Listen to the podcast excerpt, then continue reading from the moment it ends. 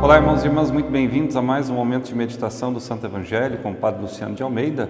Hoje, domingo, dia 2 de outubro, 27 domingo do Tempo Comum, e eu quero te convidar a tomar em mãos a palavra de Deus que está no Evangelho de Lucas, capítulo 17, versículos de 5 a 10. Naquele tempo, os apóstolos disseram ao Senhor: Aumenta a nossa fé. O Senhor respondeu: Se vós tivesseis fé mesmo pequena como um grão de mostarda, poderíeis dizer a esta moreira: Arranca-te daqui e planta-te no mar, e ela vos obedeceria. Se algum de vós tem um empregado que trabalha a terra ou cuida dos animais, por acaso vai dizer-lhe quando ele volta do campo: Vem depressa para a mesa? Pelo contrário, não vai dizer ao empregado: Prepara-me o jantar, singe-te e serve-me, enquanto eu como e bebo, depois disso tu poderás comer e beber? Será que vai agradecer ao empregado porque fez o que lhe havia mandado? Assim também vós, quando tiverdes feito tudo o que vos mandaram, dizei: Somos servos inúteis, fizemos o que devíamos fazer. Palavra da salvação Glória a vós, Senhor. Irmãos e irmãs, nós estamos celebrando hoje esse 27 domingo do tempo comum, o ano litúrgico já está aí quase no seu final. Caminharemos até o domingo de Cristo Rei, 34 domingo, e ali concluiremos esse ano litúrgico. E à medida em que o tempo avança, nós vamos nos deparando com um discurso cada vez mais incisivo de Jesus. Vejam, Jesus hoje nos compara a servos, que fazemos aquilo que é o nosso dever. E qual é o dever do servo de Deus? A anunciar de todo o coração, com toda a sua alma e com todas as suas forças a palavra do Senhor. E esse anúncio se dá pela fé que nós temos no Senhor.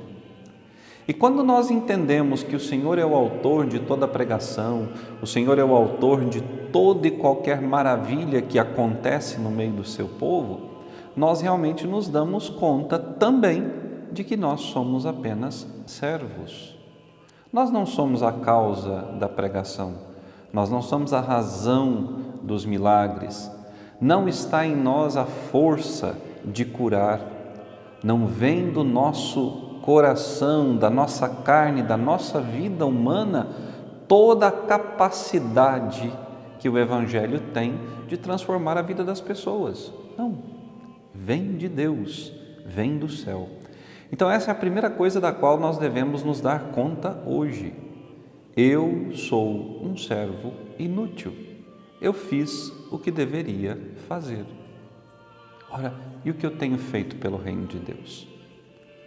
Quais têm sido as minhas obras, as minhas atividades pelo Reino, pelo Senhor, por tudo aquilo que o Senhor viveu e passou, sofreu por nós? Vejam, no Evangelho os discípulos pedem a Jesus que aumente a sua fé. Aumentar a fé é uma tarefa árdua.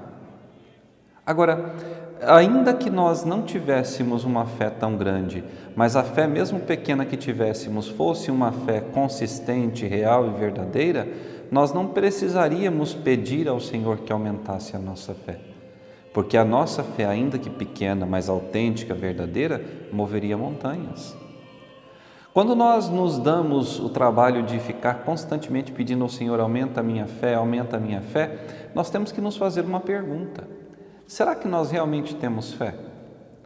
Quando nós ficamos aí diante das dificuldades, é, preocupados, desesperados, devemos nos perguntar: eu tenho fé? Se qualquer situação que bate a minha porta, que tira a minha paz, se torna uma situação insuportável de ser vivida, eu tenho que me perguntar: eu tenho fé? Porque a fé, irmãos e irmãs, ela é a certeza das coisas que eu não vejo. A fé, ela enche o meu coração de esperança. O coração de um cristão não pode ser um coração tomado pelo desespero. Onde o desespero entra, a ausência de fé.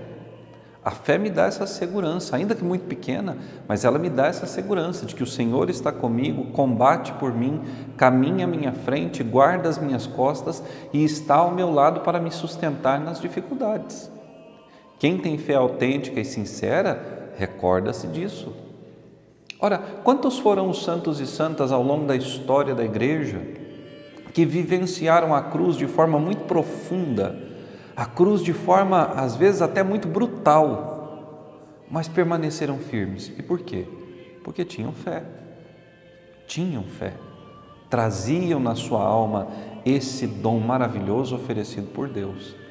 Na segunda leitura de hoje, da carta de Paulo a Timóteo, Paulo pede a Timóteo, não somente ele, a toda a comunidade, a reavivar o dom da fé que existe neles. E reavivar o dom da fé por quê? Causa das perseguições, por causa das dificuldades, por causa dos problemas que se levantam contra nós quando nós nos dispomos a servir a Deus. É isso mesmo. Não pense que o seguimento de Cristo, que o servir ao Senhor na igreja, que o levar a cruz sobre o peito, vestir uma camisa é, com uma estampa da Virgem Santíssima, do coração de Jesus ou de tantos outros santos e santas, vai nos trazer tranquilidade, paz diante do mundo. Não, pelo contrário, o mundo nos odeia. O mundo detesta a nossa fé. O mundo tem pavor a tudo aquilo que vem de Cristo. O mundo, o mundo, ele é para nós a figura daquele que quer destruir o reino. É a figura daquele que é o inimigo da cruz. E, portanto, o mundo nunca vai nos olhar com bons olhos. Agora, se nós temos fé suficiente, ainda que pequena, como eu dizia agora há pouco, e Jesus nos recordava isso no Evangelho, se eu tenho fé pequena como um grão de mostarda, essa fé me manterá inabalável diante das perseguições. Na primeira leitura do profeta Abacuque, o profeta questiona a Deus, mas por que tanta injustiça, por que tanta coisa? E o Senhor parece que não nos escuta. O Senhor ouve sim, mas o Senhor precisa de provas da nossa fé para intervir. O Senhor quer que perseveremos no nosso caminho. Ora, eu sempre gosto de dizer às pessoas, porque eu creio nisso e ouvi isso em muitas pregações, que Deus não desperdiça graças. Deus não vai conceder uma graça ao seu povo se o seu povo não tem fé suficiente, se o seu povo não está preparado verdadeiramente para receber essa graça. Como é que Deus vai intervir na história da humanidade se a humanidade dá as costas para Ele? Como é que Deus vai fazer acontecer na minha e na sua vida a graça se eu não cultivo o dom da fé, que é o que abre a minha alma para a graça que vem do céu? Portanto, hoje é dia de pedir ao Senhor: Senhor, aumenta a minha fé. Mas não aumente a minha fé, Senhor, para que eu me ache diante de Ti e dos outros uma pessoa iluminada, o maior, o melhor de todos. Não, para que eu tenha consciência sempre de que o Senhor está comigo e que eu sou apenas um servo. Que tudo o que acontece, que todas as coisas que vêm do alto, vêm por graça tua e não por mim, porque eu sou apenas um servo inútil.